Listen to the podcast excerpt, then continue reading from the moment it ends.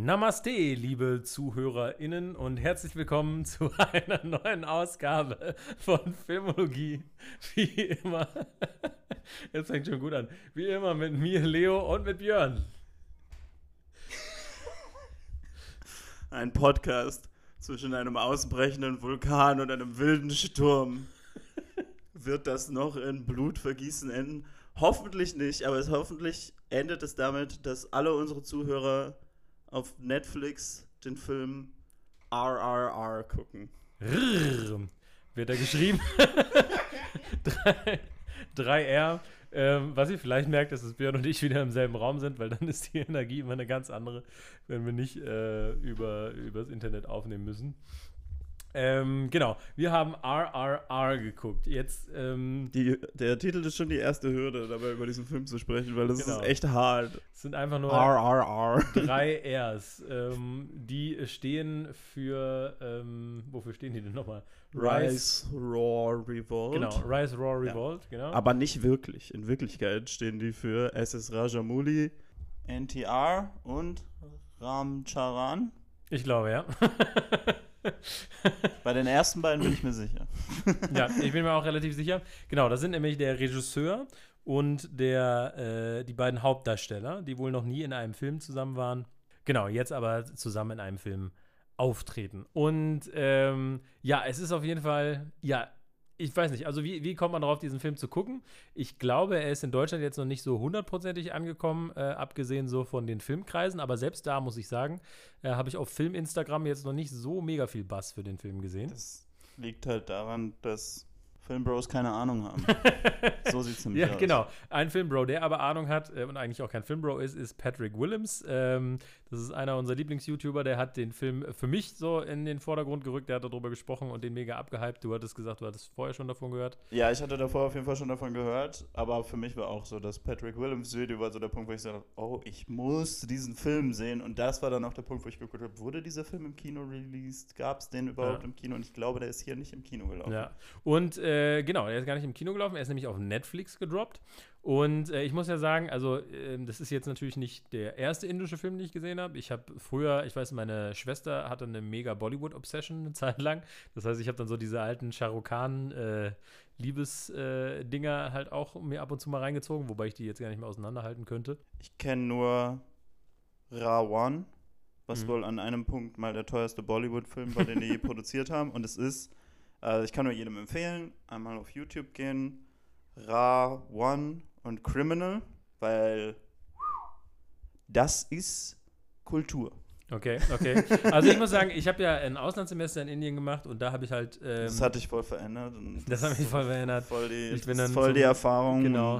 Ich bin dann also so ein hinduistischen Buddhist geworden. ja, wir, Ähm, wir hier im Westen, wir. genau. das- bin ein das ausgebildeter Yogi. Nein, äh, genau das habe ich nicht gemacht. Also ich habe ich hab nicht so eine äh, Coldplay-Musikvideo-Reise draus gemacht. Aber ich wollte natürlich auch wissen, ne, was geht so ab. Wir haben ab und zu mal indisches Fernsehen gesehen, ähm, wo so Serien wie Dangerous Kiladi liefen, was irgendwie ein geiler Titel ist für eine Serie. Kiladi hat tatsächlich nichts mit Killen zu tun, sondern Kiladi ist wohl so ein, so ein, so ein ja, wie sag ich das jetzt? So ein, so ein Checker halt. Weißt du? Geil. Geiler Typ. Um das jetzt zu sagen wie ein, wie ein Boomer. Auf jeden Fall, ähm, welchen Film, welcher Film da gerade groß war, während ich da war, war der Film Bajirao Mastani. Ich glaube, eine unendliche Liebe oder so ist da noch der deutsche äh, Untertitel. Und der ist auch cool. Also der ist natürlich so over the top. Und das habe ich natürlich viel gesehen. Indische Filme sind halt super over the top. Und ich glaube, viele verbinden mit indischen Filmen so diese, diese kurzen Clips, die früher mal auf 9gag waren, wo irgendwelche komplett absurden Action-Szenen sind. Irgendwie, wo sich einer als Kanone irgendwie in so eine Ja, Menge ja. schießen lässt. Und Ich glaube, das sind die, so, ist so die modernere Assoziation und die andere ist natürlich halt auch Bollywood. Genau, genau. Alle Bollywood-Filme sind indische Filme, aber nur ungefähr 5% der indischen Filme sind Bollywood-Filme. Das wusste ich vorher nicht, Ja. vor diesem ganzen RRR-Diskurs. Ich fühle mich immer wie so eine, als ich bin so halb zu so einer Seerobben-Imitation, wenn ich den Titel sage. Aber, ähm, aber ja, also das ist jetzt ein Film aus Südindien, Mhm. aus einer Region, in der Telugu gesprochen wird. Und ich, Genau, du hast ja tatsächlich den sogar im Original Telugu gesehen. Auf Netflix ist er komischerweise nur auf Hindi. Ne? ich finde es ja, also das ist sowieso wieder dieses Ding, so warum nicht einfach alle Audiospuren? Sind die so teuer? Aber ich glaube, die Begründung ist, dass halt, wenn du jetzt ins globale indische äh, Diaspora reingehst, dass, glaube ich, Hindi halt die verbreitetste Sprache Naja, ist. auf jeden Fall, ja. Was ich halt mag am indischen Kino, also es ist schon manchmal natürlich überzogen. Und auch diese Fernsehserien, in die wir manchmal reingeschaltet haben, damals, als wir da waren, da habe ich schon gedacht, so, das ist halt auch wirklich scheiß. Wobei man dazu natürlich auch sagen muss, die hat natürlich keine Untertitel. Da wusste ich natürlich auch überhaupt nicht, worum es geht. Ne? Also, das muss man fairerweise noch dazu sagen. Das ist vielleicht nicht die informierteste äh, Beurteilung. Aber zum war. Beispiel ähm, habe ich ja den Test gemacht, wie viel man von Everything Everywhere All at Once versteht, wenn man ein bisschen, also ziemlich betrunken ist und direkt vor einem ein riesiger Mensch sitzt, der die ganzen Untertitel verdeckt. der Film funktioniert immer noch. Also, Ja, also, aber can't beat genius. Deswegen würde ich aber sagen, ich, ich bin schon mit einer gewissen Vorsicht an RRR reingegangen. Weil, wie gesagt, Mhm. Baji Ramastani ist cool und der ist auch episch und das mag ich eben, dass die auch so in diese Dramatik, auch diese Über Überdramatik, Melodramatik gehen, haben wir ja schon oft drüber geredet bei Mhm. Fast and Furious und was weiß ich, dass uns das auch gefällt, ne, so eine genuine Emotionalität, so ein bisschen Pathos. Und Nee, das ist für mich ist das halt, also, ne, das, das, ich will das nicht alles über einen Kamm scheren, aber das ist ja für mich dasselbe. Ich bin ja großer Fan von koreanischem Kino. ja, ja, ja, genau. Und das ist dasselbe, wo die auch einfach keine Angst haben, sich mal ein bisschen in Klischees reinzulehnen. Und du findest halt in diesen Filmen so nicht einen Tropfen von so postmodernem Sarkasmus. wink, wink in die Kamera. Irgendwie so, also keine Ahnung, in diesem Film hat sich irgendwie aus irgendeinem Grund niemand darüber lustig gemacht, wie die Charaktere heißen oder so. Ähm, Ja. Keiner hat mal gesagt, so, hä, Beam ist ja voll der witzige Name, als er dann sagt, dass sein Name Beam ist. Ne? Ja, ja. ähm, sondern das ist alles ernst gemeint. Und deswegen kann dieser Film, der, also, wenn wir jetzt mal dazu kommen, was das für ein Mhm. Film ist, dieser Film ist ein Actionfilm, eine romantische Komödie, ein Historien-Epos, ähm, ein Musical.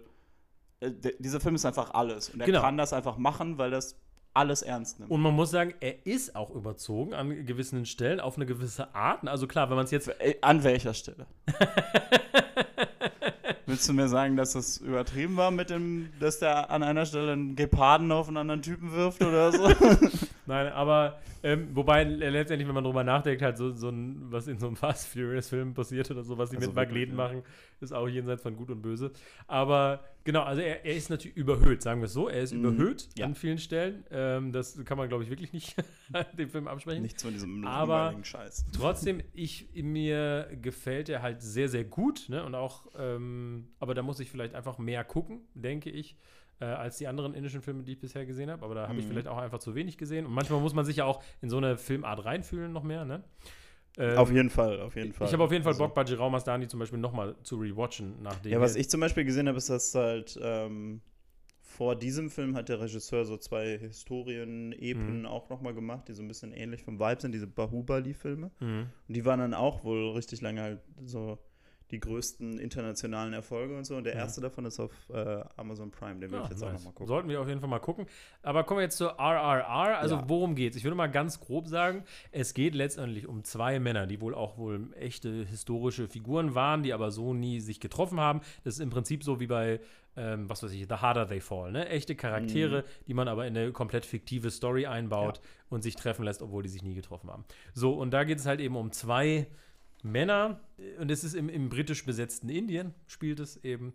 Und, äh, und wie es besetzt ist von den Briten, also die, brutal. die kommen echt nicht gut weg, aber wir haben auch schon drüber gesprochen.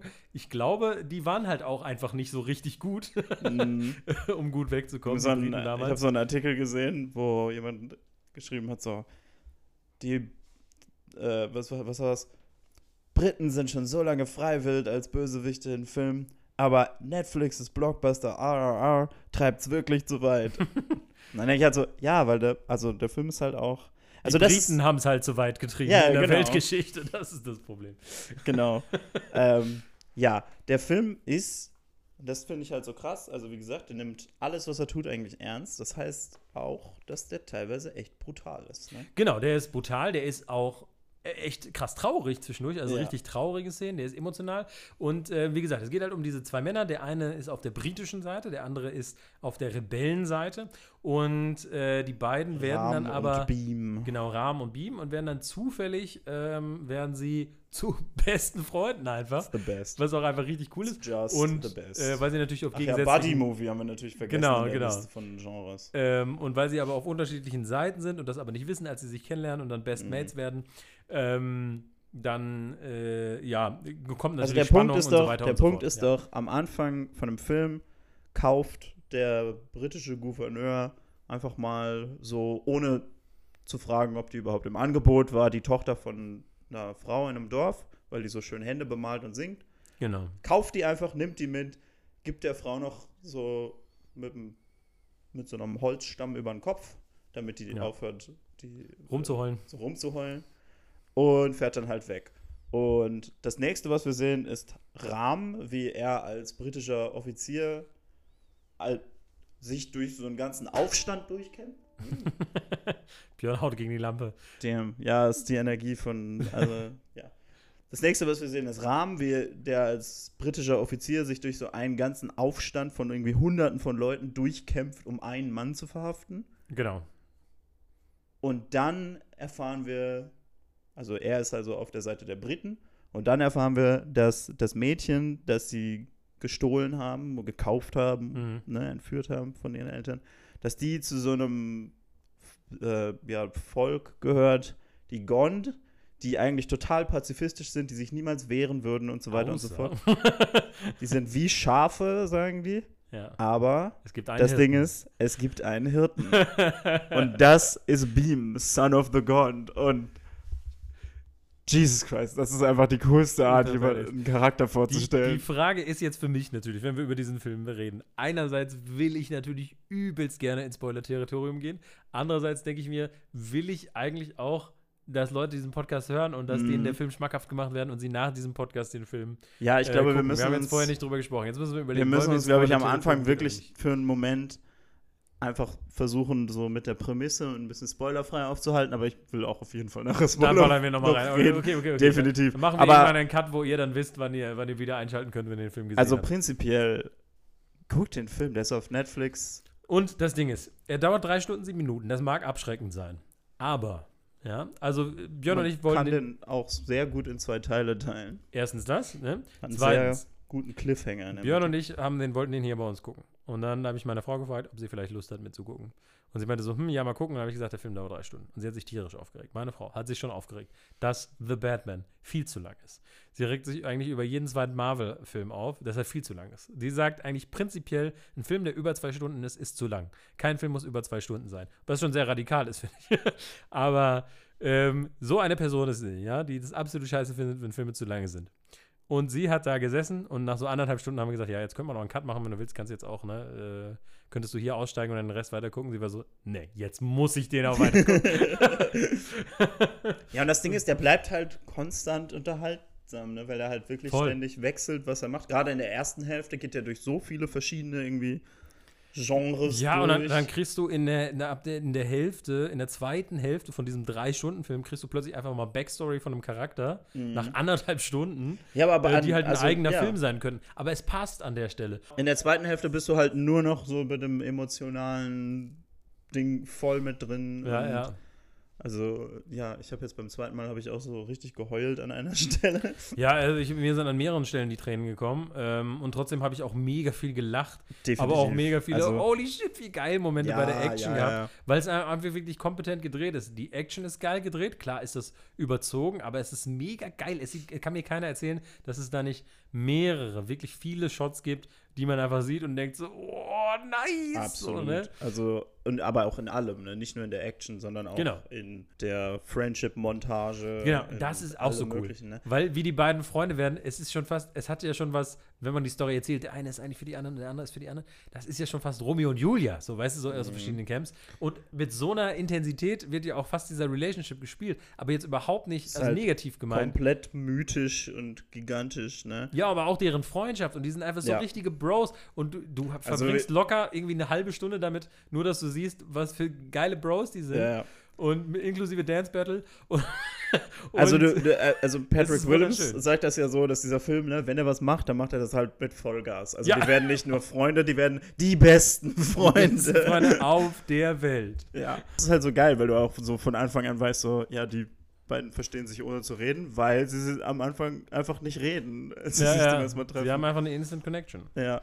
Ähm, aber ja, also für mich, wenn ich jetzt noch mal so ein bisschen ohne Spoiler reden will, was, was für mich halt so viel für diesen Film tut, ist, dass der sich halt an keiner Stelle zurückhält. Ne? Wenn er eine Mhm. romantische Komödie sein will, dann ist er eine romantische Komödie. Dann ist er Ja. mega witzig, dann ist er einfach richtig cute. Mhm. Ne? Also, das finde ich halt, also Beam hat so einen, so einen romantischen Subplot an Ja, einer ja. Stelle.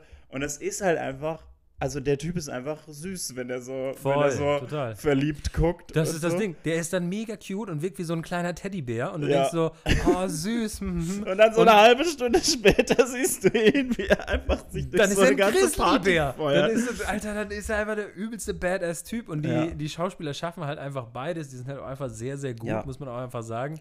Äh, Ja, in all dann- diesen Emotionen. Aber halt dann zum Beispiel auch, und das habe ich jetzt noch mal gedacht, so, also weil dieser Film ist an vielen Stellen schon krass blutig, ne? Also der, Ja, das dies- der, der hält sich halt nicht zurück.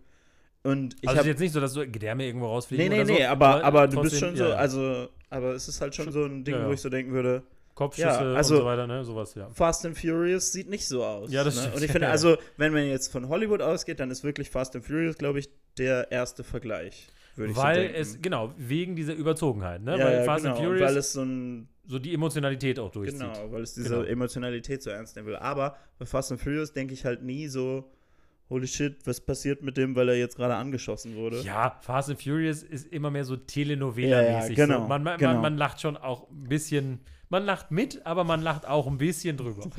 Ja, genau. Aber bei dem Film ist es halt wirklich so, weil es gibt halt dann auch, also es gibt so zwei, drei Szenen, wo ich echt so das Gefühl habe, so, oh, weiß nicht, ob ich mir das jetzt unbedingt angucken will. Nicht, weil die super blutig sind, aber Ja. weil halt die das nicht. Weil es halt auch eben dramatisch ist, weil es ja, halt eben es ist nicht dramatisch und genau. dadurch, dass die halt nicht so sind wie jetzt so Hollywood-Filme, die Ja. sind so, ja klar, also ich meine, klar wird der jetzt irgendwie gefoltert und äh, die prügeln Ja. auf dem rum, aber nicht so viel Blut, damit er noch Ja, ja. PG-13 ist und so, Ja. ne?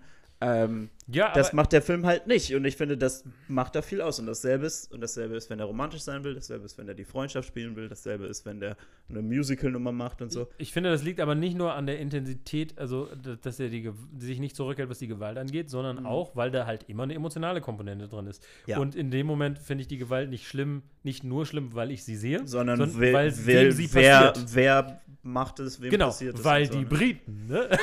die kriegen es ja ab in dem Film. Und da fühlst du dich nie schlecht da, darüber. da gucke ich gerne hin bei den Szenen. Da schaue ich explizit ganz doll, habe ich die Augen da auf. Ähm, weil, also, wirklich ach, deliziöse Bösewichte, diese Briten, Ja. wirklich deliciously evil, einfach. Ja, also auch gar nicht, gar keine Graubereiche einfach. Nein, Ne? nein, nein, nein, nein, nein. Alle Briten, bis auf eine in diesem Film, sind halt einfach literally the worst people. Richtige Mofos, einfach alle miteinander. Das ist einfach großartig. Ja, was wir jetzt vielleicht auch noch relativ spoilerfrei machen können, was ja eine große Frage bei diesem Film ist, ist, bist du ein Rahmenmann oder ein Beammann? Ja. ne, wir, haben, wir haben zwei beste Freunde, die sich immer wieder zu Competition auch hingezogen fühlen. ne, die Freundschaft zwischen einem Vulkan und einem wilden Sturm, wie, wie es der wie es einer der besten Songs in dem Film Voll, immer voll, wieder voll. bringt. Der kommt immer wieder zurück und dieser Song ist einfach, also die Lyrics sind halt sowas wie diese Freundschaft zwischen einem ausbrechenden Vulkan und einem wilden Sturm, die noch nicht wissen, dass sie auf verschiedenen Seiten stehen, wird das noch in Blutvergießen enden. Aber die klingen geil, die Songs. Also ich sind finde, mega geil. Die Also Songs klar, sind so geil. Also ich, ich weiß nicht, ob das, also ich meine, ich habe mich natürlich auch, wenn man in Indien ist, gewöhnt man sich natürlich auch an den Style so. Mhm. Aber ich finde auch unabhängig davon sind das einfach Lieder, die unfassbar gut funktionieren. Ich finde, man hat ja immer noch mal welche, die für das westliche Ohr jetzt vielleicht, wo man so sagt, okay, ist jetzt vielleicht eine Melodie, in die ich mich nicht so reinfühle, auch in Mhm. so anderen indischen Filmen. Aber in dem finde ich, äh, hatte ich das null, zero. Also ich fand die alle, Also haben vor alle allem, wenn du, wenn du dir den Soundtrack anhörst, was ich natürlich jetzt schon richtig oft gemacht habe, das war jetzt Ja, heute Björn hat ihn jetzt mit mir das zweite Mal, Mal gesehen, ja. sind auch in so vielen verschiedenen Stilen. Also es gibt halt diese so sehr traditionell irgendwie ein bisschen Mhm. anfühlen und dann gibt es am Ende so Also der Rahmensong quasi, oder der im Film ist das so Rahmen und Beam dann, aber Ja, ja. ich glaube auf dem Soundtrack ist es nur der Rahmenteil. Mhm. Der ist halt teilweise so fast schon so Metal-mäßig angehaucht mit den Gitarrenriffs und so. Ja, ja, ja. Und äh, an anderer Stelle, Natu Natu ist halt einfach Geile Drums auch immer dabei. ja, äh, ja, das ist das Ding, was ich auch gemerkt habe, so beim Soundtrack. Manche, also viele von diesen Songs sind wirklich fast ausschließlich mit Trommeln hinterlegt. Ja, ja, ne? mega, mega geil. Halt, Auf jeden Fall, also, was wir euch sagen können, jetzt bevor wir gleich wieder ins Spoiler-Territorium gehen, weil ich Leo, will nicht. bist du ein Rahmenmann oder ein Beammann? Ich glaube, ich bin Beam-Mann, weil Beam auch ein bisschen weicher ist, so im Herzen, ne? Weißt du? Also, Rahmen ist sehr verschlossen. Also, ich glaube, ich wollte immer ein Rahmenmann sein, aber musste irgendwann akzeptieren, dass ich ein Beam-Mann bin. Ja, du hast ja letztens äh, irgendwie auf Instagram was gepostet über Charaktere, die einfach so gut sind, dass sie sich nicht selber verändern, sondern alles um sie herum. Und ich habe jetzt Ja. gerade noch mal so gedacht, ich glaube, Beam könnte auch auf der Liste sein. Auf jeden Fall, stimmt. Scheiße, Ja. den hätten wir draufnehmen müssen. Jetzt ist es Ja, zu spät, ja. egal. Aber, Ja, äh, ja. Äh, ja, ich, au- auf jeden Fall. Ich bin auch ein Beam-Mann. Also, ähm, ich verstehe, also ich glaube, viele Frauen sind Rahmenmänner. Das ist meine Erfahrung bis jetzt bei dem Film. Ähm, weil Rahm ist halt, ja, also da muss man ganz einfach sagen, Boy Rahm einfach. ist ein ja, unglaublich sexy Man. Das ist das einfach ist so. nicht von der Hand zu weisen. Und Beam, ich glaube, da musst du halt ein bisschen weiter dich von so traditionellen Ideen von, von Alter, Sexiness Wobei der entfernen. Oberkörper ist schon. Hui. Naja. Er ist halt mehr so ein Bär. ja, ja, aber hallo. Ähm, Anyway. Naja, aber Also ich Fall- bin auch ein Beam-Mann, ne? nur falls das Genau. jetzt nicht klar war. Also, genau, also für alle die Leute, die nicht wissen, soll ich mir den gucken, soll ich mir den nicht angucken, fangt ihn einfach an. Man kann ihn aufteilen. Theoretisch kann man auch einfach in sich, also manchen Leuten fällt es einfach schwer, boah, jetzt ist ein Drei-Stunden-Film, aber dann gucken die drei einstündige Serienfolgen oder so. Den ne? kannst du eigentlich, also weil ich glaube auch wirklich, der Film hat, im Kino hat der eine Pause. ja. Und die ist aber auch eingebaut in den Film dann eigentlich. Und es gibt eine Szene, wo es eigentlich sehr klar ist, so, ah, ja, okay, das ist der Punkt, wo Genau. die Pause kommt. Stellt euch einfach vor, das sind zwei, ich meine, die letzten beiden Folgen Stranger Things haben auch beide anderthalb Stunden gedauert oder so. Ja. Also macht einfach einen Cut in der Mitte sonst und sagt, okay, ich gucke mir das an, als wäre es ein zwei Zweiteiler. Nächte. Und Ne? also, ne, wie gesagt, wir sagen euch das jetzt. Aber wenn ihr den anfangt, wollt ihn eh zu Ende gucken. Das Genau. ist einfach Also so. guckt ihn euch auf jeden Fall an, weil er, ich finde, es ist für jeden was dabei. Also je, vielleicht nicht Familienfilm, aber es ist, ähm, also, ähm, aber es ist auf jeden Fall mega geile Action dabei, überzogene Action, aber super geil gemacht ist und immer wieder so Szenen, wo man sich einfach richtig drüber freut. Also zum Beispiel, wenn ihr euch über diese Szene gefreut habt, wo äh, ist das der Winter Soldier oder was, der so halt irgendwen einfach vom Motorrad reißt und dann sich so dieses Mhm. Motorrad schnappt. Ja, ja, ja. Ja. Da könnt ihr euch auch drüber freuen, ja? Oder, oder die Szene, wo, äh, wo Steve Rogers einmal umgreift beim Helikopter mit seinem Bizeps, ja? um jetzt mal so MCU, beim Ja. MCU-Vergleich zu bleiben. Auch sowas Ja. gibt's en, en masse, also so, so wo du Oder- sagst, okay, das ist übertrieben, aber das ist schon geil. So, ne? so, da gibt es richtig viel von, aber diese, dieser Friendship, dieser Bro-Friendship, echte Emotionalität, richtig, richtig schön. Einfach, also nimmt einen wirklich mit, aber die Story auch, wie die da durchgehen und die Rebellion. Äh, wir kommen da vielleicht gleich nochmal drauf. Musical-Nummern. Das ist halt, genau, die Mu- Musical-Nummern. Wir kommen da vielleicht gleich nochmal drauf, wie man den Film vielleicht einordnen muss, weil da ist natürlich auch so eine politische Komponente auf jeden Fall dabei, hinter die man vielleicht einfach nicht so hintersteigt, wenn man nicht drin ist. Ähm, und Können wir jetzt natürlich auch nicht super viel zu sagen, aber Genau. wir haben dann auch ein bisschen was dazu gehört. Aber man muss ja einfach sagen, ne, ja. ob, ne, also gibt da halt Fragen, ne, also Indien hat ja ein Problem mit Hindu-Nationalismus und ob das jetzt da reinspielt, weil das halt eben so eine Empowerment-Geschichte ist. Aber ich muss sagen, jetzt, jetzt so von meiner Perspektive, wie ich den jetzt gesehen habe, denke ich mir so, ja, sorry, also ich meine, ich war ja auch in Indien und man muss ja halt einfach sagen, also jetzt nicht, dass ich das so, ich war in Indien, aber man muss einfach sagen, wie hart dieses Land gefickt wurde vom Kolonialismus, um das Mhm. jetzt einfach mal so zu sagen. Das kann man sich nicht vorstellen. Ne? Und man kann, klar kann man da hinfahren und so einen esoterischen Urlaub draus machen, aber wenn man sich da mal wirklich auseinandersetzt mit der Politik, mit den Leuten, mit so einem, wirklich diesem im Prinzip transgenerationalen Trauma, was diese Mhm. Besetzung äh, ausgelöst hat, ähm, das, das ist einfach, die, die haben auch mal so eine Power Fantasy verdient, finde ich. denke ich, das ist ja auch so das Ding, muss ich sagen. Also ich, für mich ist das so, man muss sich das ja so, kann sich das ja vielleicht so ein bisschen so vorstellen, wie die Spannung, die es immer noch so zwischen Ost und West in Deutschland gibt, Mhm. aber halt mal so 1000. ne? Weil das halt nicht nur zwei Regionen sind, die, äh, die dadurch Mhm. irgendwie auseinandergerissen, dann wieder zusammengefügt und so weiter und so ja, fort. ja. Ähm, sondern das ist halt ein ganzer Subkontinent. Indien ist gigantisch. Ja, hat gigantisch viele Leute. Wir sind ja sicherlich jetzt auch nicht die Experten, die, die ähm, da Absolut jetzt groß nicht, drüber ne, referieren sollten, sozusagen. Ne? Ich kann nur so erzählen, was, was ich da so erfahren habe oder wa- was man halt so liest. Das, das sollte man, da gibt es sicherlich Ja. Artikel zu, sollte man sich vielleicht auch mal durchlesen, um das einzuordnen. Ja, genau, das ist eben das Ding. Also ich glaube, du sagst ja eben so Hindu-Nationalismus, das ist sicherlich nicht kritiklos zu genießen irgendwie ganz.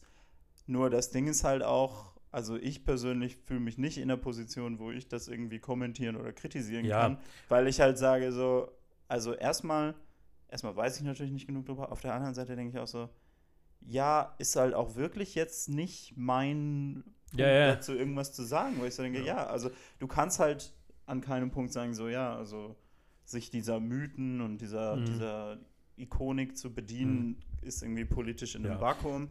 Aber Aber wenn man es im Vakuum betrachtet, muss ich sagen, dann finde ich es voll okay, weil ich mir denke, ja, vor so, allem, weil der Film ja dann auch am Ende, also so die Gesamtthese von diesem Film, die ja dann so, die politische These ist ja irgendwie versucht, so ein bisschen so ein ganz indisches Bewusstsein von Zusammengehörigkeit zu bauen, Mhm. was halt da einfach nicht unbedingt Genau. besteht. Und es geht um Freiheit, um, um Widerstand gegen, Ja. gegen äh, Oppressor und so. Also, das ist natürlich, äh, wenn man das jetzt so halt eben universal sieht und eben äh, jetzt ne, doch losgelöst vom, vom, vom äh, Zeitgeist betrachtet, sind das alles Themen, die, äh, die ich sehr gut finde und die, die halt super Mhm. funktionieren.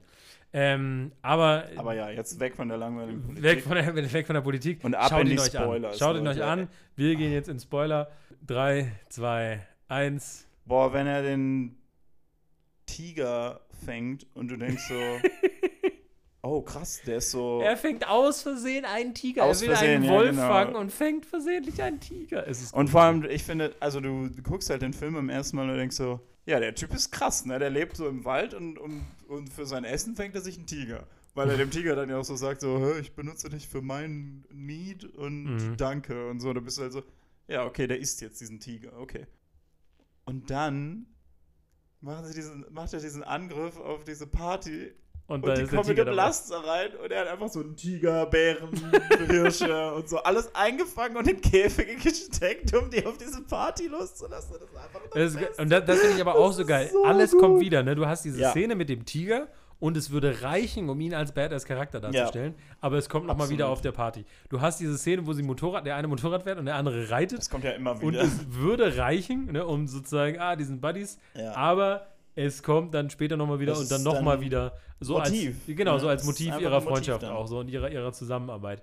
Und äh, das finde ich so cool, dass die Motive auch immer wiederkehren und wie viele Badass-Szenen. Alleine, also bevor der Tiger gefangen wird, wird er ja noch so introduced. Das ist das, was wir vorhin eben gemacht haben, so wo, wo so ein Ja. Typ halt reinkommt bei dem britischen Offizier und halt so und erklärt, wer genau. dieses Mädchen ist, ja, das sie ne, entführt hm, haben. und ob die die nicht zurückgeben wollen, weil es gibt da halt den Hirten sozusagen, der dann kommt. Und der kommt halt an und dann sind so, und der will das gesamte britische Imperium um. Und dann sagt er so, hm, ja, das will ich jetzt nicht sagen. Ich wollte euch nur Bescheid Aber sagen. Der wird bis ans wird das- Ende der Welt Wie, gehen. wie formuliert er das irgendwie so? Er wird das Kind suchen. Und wenn er es in dem Maul eines Tigers findet, dann, wird er dem Tiger, die Zähne, rausreißen und den Kiefer rausreißen.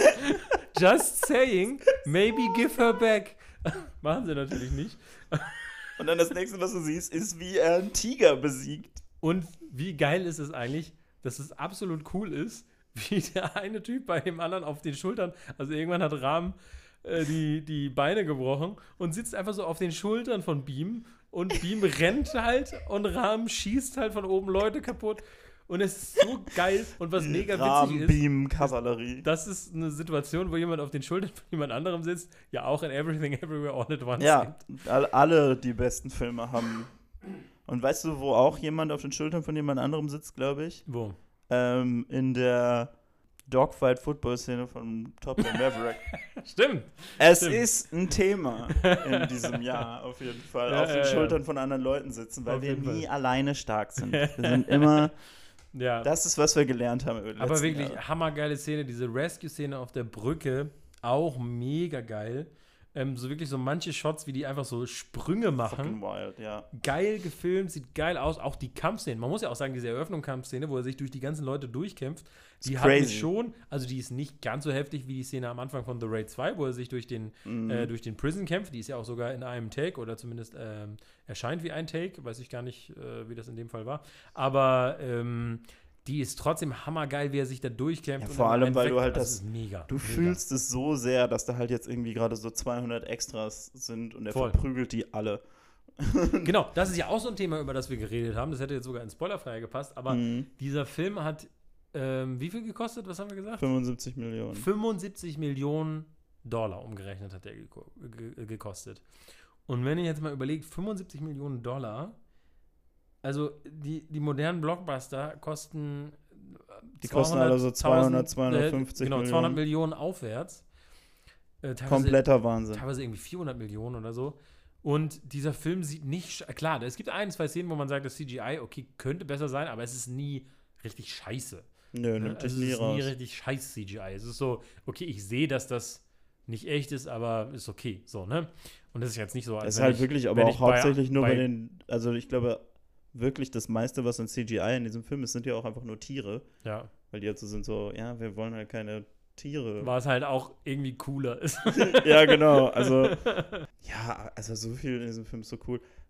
Das Einzige, was ich von diesem Film gesehen hatte, bevor ich den Film gesehen habe, Hm. war tatsächlich eine Sequenz, ja, wirklich, nämlich die Natu-Natu-Sequenz. dass die Tanzsequenz Und die knallt So geil. sowas von hart in dem Film. Wie also hart die sind ja dann, Tanzen. also das ist so das Ende von dem von der romantischen Komödiensektion von dem Film. Es Mhm. ähm, Beam wird von Jenny ähm, von Don't Call Me Madam, It's Just Jenny, yes. ähm, so ein wunderbarer Gag. Es ist einfach so eingespielt. Ähm, wird er auf eine Party eingeladen und ähm, checkt das erst nicht, weil er halt kein Englisch kann. Dann wird er noch humiliated von, also Genau, von dann kommen die da an. Erstmal, Arsch. also kommen die beiden da an. Styling, perfekt. perfekt. So, und Rahm, der beste Wingman auf dem Planeten, ne, sagt ihm einfach so: Hier, du hängst mit ihr ab, ich komm gleich. Und hängt einfach erstmal ab und guckt, wie es Ja. Beam so geht. Beam tanzt und dann wird er halt. Wird halt von diesem Arschloch, der sich für den besten Tänzer hält, halt so, äh, der, der äh, kannst du eigentlich Flam stellt ihm das Flamenco? Beinchen und äh, will ihn dann so erniedrigen, so, uh, can you dance, uh, swing, Flamenco? Das Beste ist, wo er Swing sagt und dann dieser Cut zu dem schwarzen Drummer kommt, der so, so, so ja, I feel it. So, genau so, oh ja, they get it. Und dann, also Rahms Spezialität sind ja einfach Entrances, ne? Ja, ja. Also Rahm, wenn der irgendwo auftaucht, dann kommt er halt nicht einfach so rein, sondern dann ist er so, alright, guys, come on. ich bin schon der Boss in dieser Szene. ja, generell beide, wenn sie irgendwo mit Bestimmtheit hinlaufen, Ja, das, dann machen sie das auch. Aber, aber es ist dann diese Szene, wo, genau, also, also er, dieser, dieser Tänzer stellt Beam ein Beinchen, er stolpert in so einen in so einen Kellner, der so ein Silbertablett hat, Und der haut wieder die Getränke auf er haut die. Getränke runter, liegt auf dem Boden. Die ganze Zeit, während dieser Tänzer ihm dann so erzählt, oh, kannst du Flamenco? Da, da, da, macht so einen Tanzmove, ne? Denkst du so, Alter, was für ein Arschloch? Und dann siehst du so, wie dieses Silbertablett so rumrollt. Da bist du so, wieso zeigen die uns die ganze Zeit dieses Silbertablett? Und dann, so, wenn er dann so alle seine dummen Sprüche abgelassen hat, siehst du einfach nur, wie so ein Fuß dieses Tablett in die Luft kickt, das landet auf den Drums und da steht Rahmen und er dann so einen Rhythmus lostrommelt. das ist einfach so geil und du bist schon sofort so, oh, alles wird gut. Weil wenn Rahmen reinkommt, Und dann machen sie einfach das übelste Last Man Standing Dance Battle. Das ist so geil, diese ganze, diese ganze Dance-Sequenz. Also, das ist wirklich so eine Full-on-Tanznummer in diesem Film. Es gibt Ja. noch andere Songs auf jeden Fall, aber die sind halt nicht jetzt voll choreografierte Tanznummern. Ja, ja, ja. Ne? Ähm, aber das ist halt die eine im Film und das ist so geil, weil du einfach so die einfach diese mega geilen Moves raushauen, die Kamera schneidet nicht weg, die halten einfach drauf. Ne? So wie halt in West Side Story auch. ja, ja, ja. Und wie in den besten Musicals halt. Ne? Einfach Die zeigen, Leute so, können halt tanzen. die Leute können halt scheiße Das ist ja das tanzen. gleiche mit Action. Wenn die Leute kämpfen können, muss auch Mhm. nicht drum rumcutten wie in Taken 3, wo Liam Neeson irgendwie sieben Ja. Shots braucht, um über den Zaun zu klettern. Sieben ist, glaube ich, noch nett dem Film gegenüber. Ich glaube, es sind irgendwie 17. Aber Ja. ja. aber ja, also die halten einfach drauf und du siehst so, wie die so Dance-Moves machen, wo du denkst, wow, holy fucking shit, das könnte ich in meinem Leben nicht nachmachen. Ja, ja, ja. Ne? Ich habe auch dann gehört, also der Film hat öfter mal so, ja, so Rhythmusgesang, irgendwie, Mhm, kann man das so mhm, nennen. Ja. Da äh, wurde mir erzählt, dass das wohl so, ja, so Rhythmusübungen sind, die man in Indien halt teilweise halt als Kind in der Schule lernt. Wo dann auch so gesagt wird, ja, wenn du die als Kind nicht lernst, lernst du die nie. Weil das halt irgendwie so ultra komplexe Sprechgesänge sind. Äh, äh, Und das ist halt einfach mega geil. Und dann denke ich so, ja gut, kein Wunder, dass sie alle so gut tanzen können, wenn die das in der Schule lernen. alles, alles in diesem Film slappt einfach so hart. Mhm. Und das, genau, also was natürlich auch als Motiv durchläuft, ist, dass der eine immer sehr mit Feuer assoziiert wird und der Ja. andere mit Wasser. Was halt auch mega geil ist. Ähm, und einfach, ja, auch die, wie diese Freundschaft verläuft, ne, dass sie halt erstmal ähm, sucht Rahm natürlich irgendwie nach diesem Hirten, von dem die gehört haben, weil die Mhm. Regierung natürlich gar nichts darüber weiß. Weil, Und- er, weil demjenigen, der den Hirten findet, wird eine, Ver eine Beförderung zum Special Inspector oder so genau. ähm, versprochen, die ihm vorher schon einmal entgangen ist und wo er richtig sauer war. Und wir sind Ja. so, ja, okay. Genau. Geil. Und äh, genau, warum liebst du die Briten so? Und dann hast du Beam, der halt in der Rebellion ist und eigentlich die Tochter kriegen will, aber die natürlich bei den Briten hockt, äh, wo natürlich Rahm wieder drin ist. Äh, Dann werden die Freunde und dann merken die natürlich, dass sie auf unterschiedlichen Seiten Ja, sind. das ist, ja. und dann zerbricht diese Freundschaft natürlich, aber es ist auch mega geil, wie das revealed wird irgendwie. Ja, das ist eben das Ding, ne? Also es, es, es die, die ersten 90 Minuten von diesem Film sind wirklich nur quasi so The Departed. Die sind eher, äh, also Rahm ist undercover irgendwie bei den Revolutionären und versucht herauszufinden, versucht herauszufinden, wer, wer jetzt Beam ist oder beziehungsweise wer dieser Hirte ist, freundet sich dabei mit Beam an, weil die sich halt so aus 100 Meter Entfernung sehen und beschließen, dass sie zusammen ein Kind retten, das irgendwie in einem Fluss gefallen ist, der überall brennt, Feuer und Wasser. Ne? Ähm, und das endet dann in diesem Climax, wo die diese Party crashen, beziehungsweise so Beam die Party crasht und dann Rahmen kommt und es ist absolut herzzerreißend zu sehen, dass Rahmen, er kann ihm nicht in die Augen gucken, aber er sagt ihm die ganze Zeit, ich verhafte dich jetzt. Ja. Und du bist richtig so, Rahmen, was machst du? Der hat dir literally so vor 30 Sekunden noch das Leben gerettet, weil, ähm, weil er halt vergiftet wurde und Ja, ja, Beam ja ein großer Naturheiler ist auf jeden Fall. ja. Und du bist, und es ist echt hart zu sehen, ne, weil er wirklich auch, Beam wehrt sich erstmal gar nicht, ne, bis er so richtig checkt, so, okay, wenn ich jetzt nichts tue, dann will Rahm verhindern, dass ich Mali rette. Und es ist einfach hart anzugucken und es wird nur härter erstmal. Genau, und weil der Film sich eben anderthalb Stunden Zeit nimmt, um das zu etablieren, Mhm. die, die Verbundenheit zwischen denen, ist es halt wirklich, es hat was von, ja, es ist einfach eine Dramatik, die, die, die ist, ja, Shakespearean, wie soll ich das sagen? Also es ist Mhm. einfach, du fühlst es einfach richtig, ne? Und dann gibt es halt so eine Ja. Szene, wo er ihn festhält über, über so einen Balkon und er ist quasi runtergefallen. Das ist ja, das ist dann im Grunde genommen das, wo dann die Intermission reinkommt. genau. Und dieser Film hat immer mal wieder so Title Cards drin, wo dann Ja. halt so diese Rs immer eingeblendet werden und dann halt teilweise mit so Reliefs von Szenen aus dem Film. Und Ja. die, die Intermission beginnt halt damit, dass dann diese beiden sich so an den Händen haben mit so einem heiligen Band, was Beam Rahmen gegeben hat, hm. äh, noch so aneinander gebunden.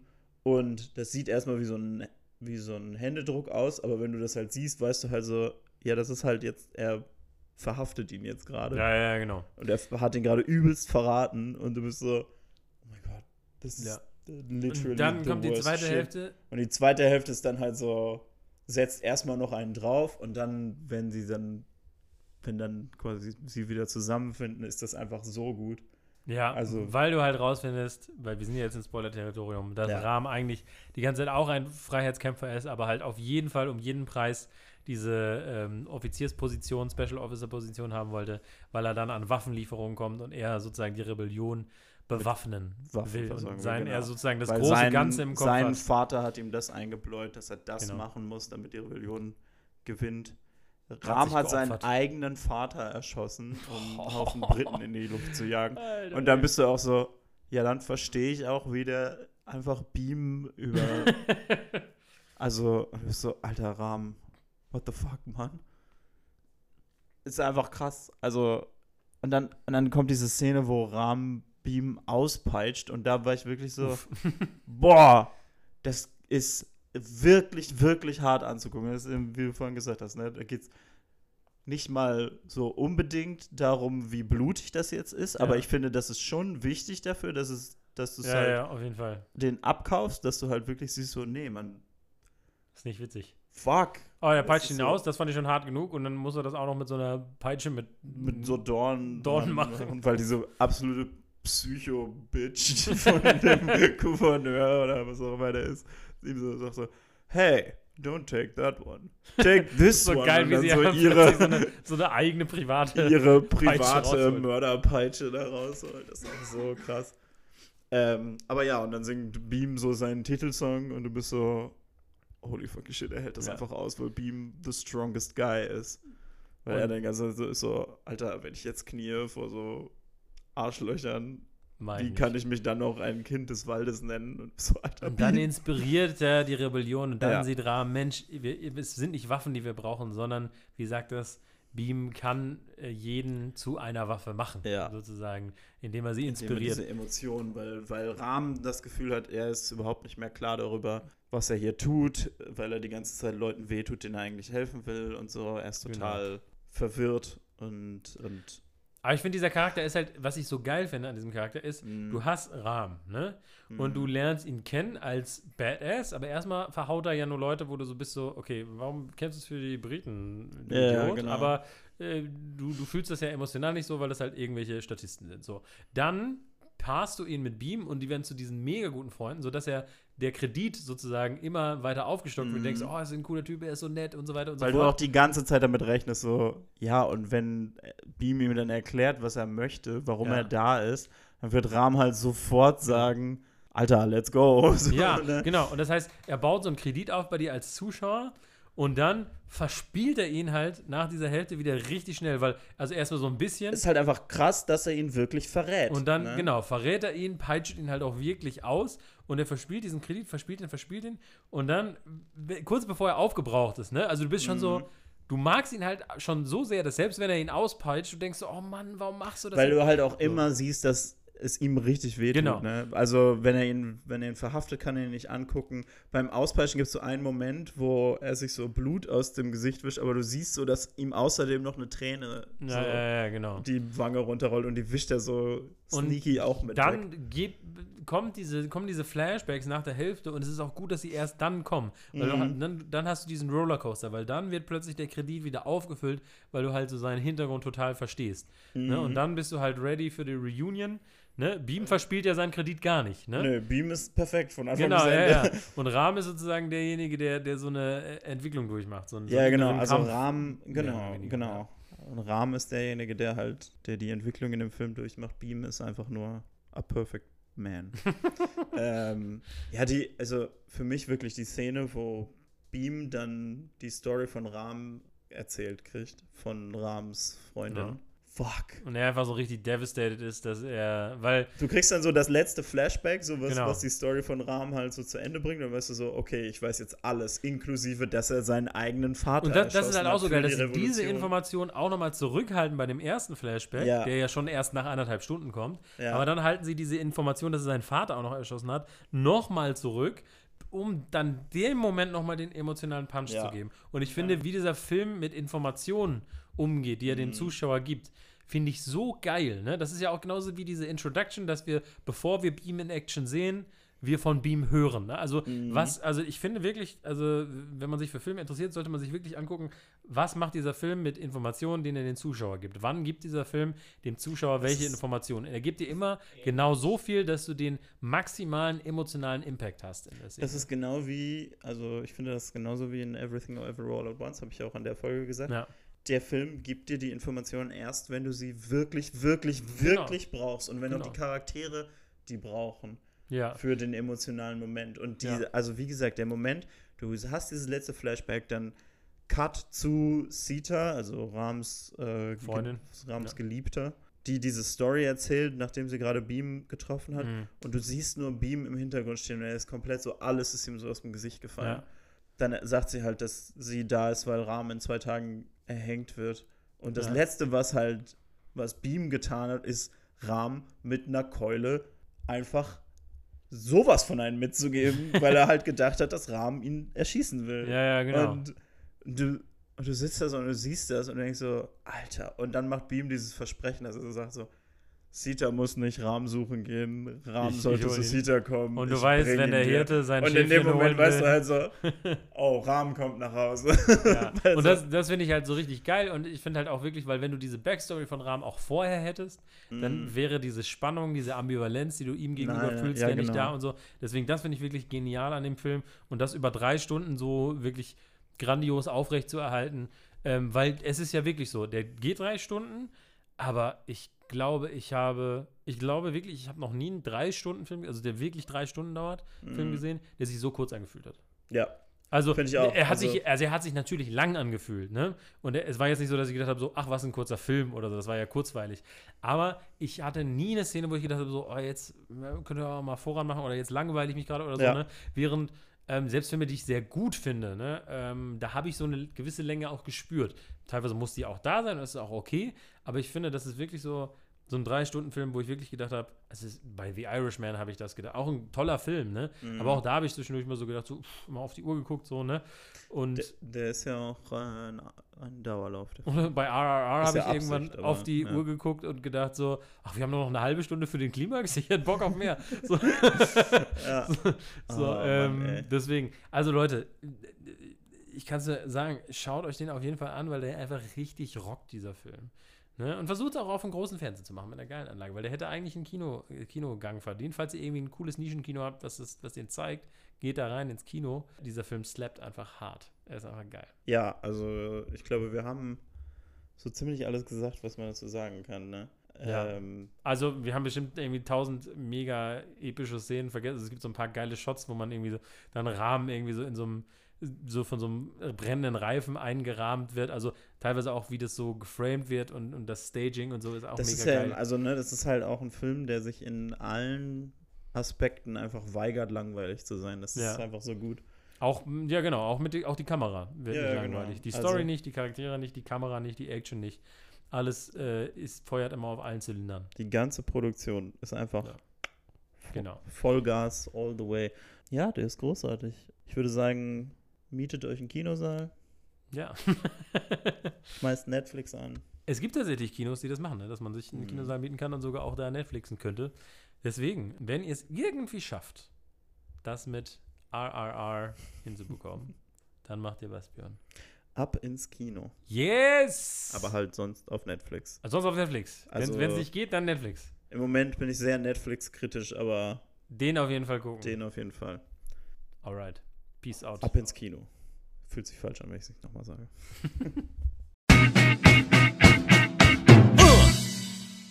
Wie heißt die Sprache nochmal? Telugu. Telu. Telugu. Telugu. Ach, das ist lame. Oder gucken, was Hallo heißt. Und da steht literally H-A-L-O als Übersetzung. hallo, oder wie man auf Telugu sagt, äh, hallo. Okay, gut, ja. Was sagt denn, du hast, kannst du nicht von Google Translate sagen lassen, wie das ausgesprochen wird? Hallo. Das, das, ich will das von Google Translate ein. Ja, wir haben wir haben es ja jetzt aufgenommen. Wir können es als Outtake auf jeden Fall mit reinnehmen.